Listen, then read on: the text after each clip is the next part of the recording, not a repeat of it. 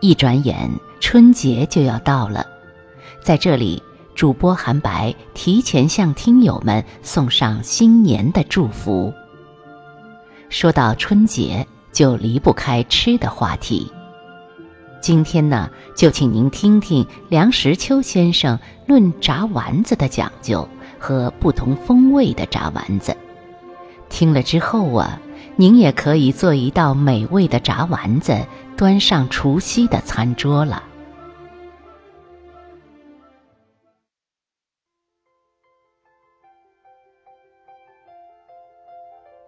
我想，人没有不爱吃炸丸子的，尤其是小孩儿。我小时候根本不懂什么五臭八珍，只知道小炸丸子最为可口，肉剁得松松细细的，炸的外焦里嫩。入口即酥，不需大嚼，既不吐糊又不摘刺，蘸花椒盐吃，一口一个，实在是无上美味。炸丸子上面加一个小字，不是没有缘由的。丸子大了，炸起来就不容易炸透；如果炸透，外面一层又怕炸过火，所以要小。有些馆子称之为樱桃丸子，也不过是形容其小。其实这是夸张，事实上总比樱桃大些。要炸得外焦里嫩，有一个诀窍：先用温油炸到八分熟，捞起丸子是稍冷却，在快要食用的时候投入沸油中再炸一遍。这样便可使外面焦而里面不致变老。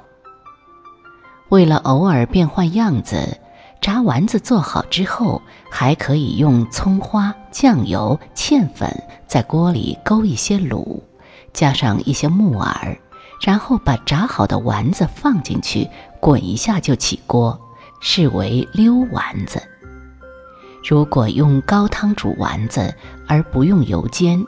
煮的白白嫩嫩的，加上一些黄瓜片或是小白菜心，也很可口，视为汆丸子。若是赶上毛豆刚上市，把毛豆剁碎掺在肉里，也很别致，视为毛豆丸子。湖北馆子的蓑衣丸子也很特别，是用丸子裹上糯米上屉蒸。蒸出来一个个的沾着挺然翘然的米粒儿，好像是披了一件蓑衣，故名。这道菜要做得好并不难，糯米先泡软再蒸，就不会生硬。北平酱肘子铺卖一种炸丸子，扁扁的，外表疙瘩噜酥，里面全是一些针头玛瑙的剔骨肉，价钱便宜。可是风味特殊，当做火锅的锅料用最为合适。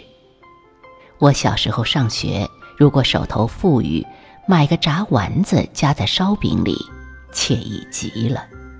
如今回想起来，还回味无穷。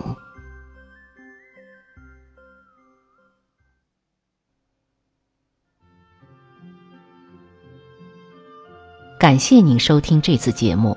欢迎关注我的微信公众号“韩白生活”，以及喜马拉雅“韩白生活”的两个主打频道：阅读经典和阅读格调。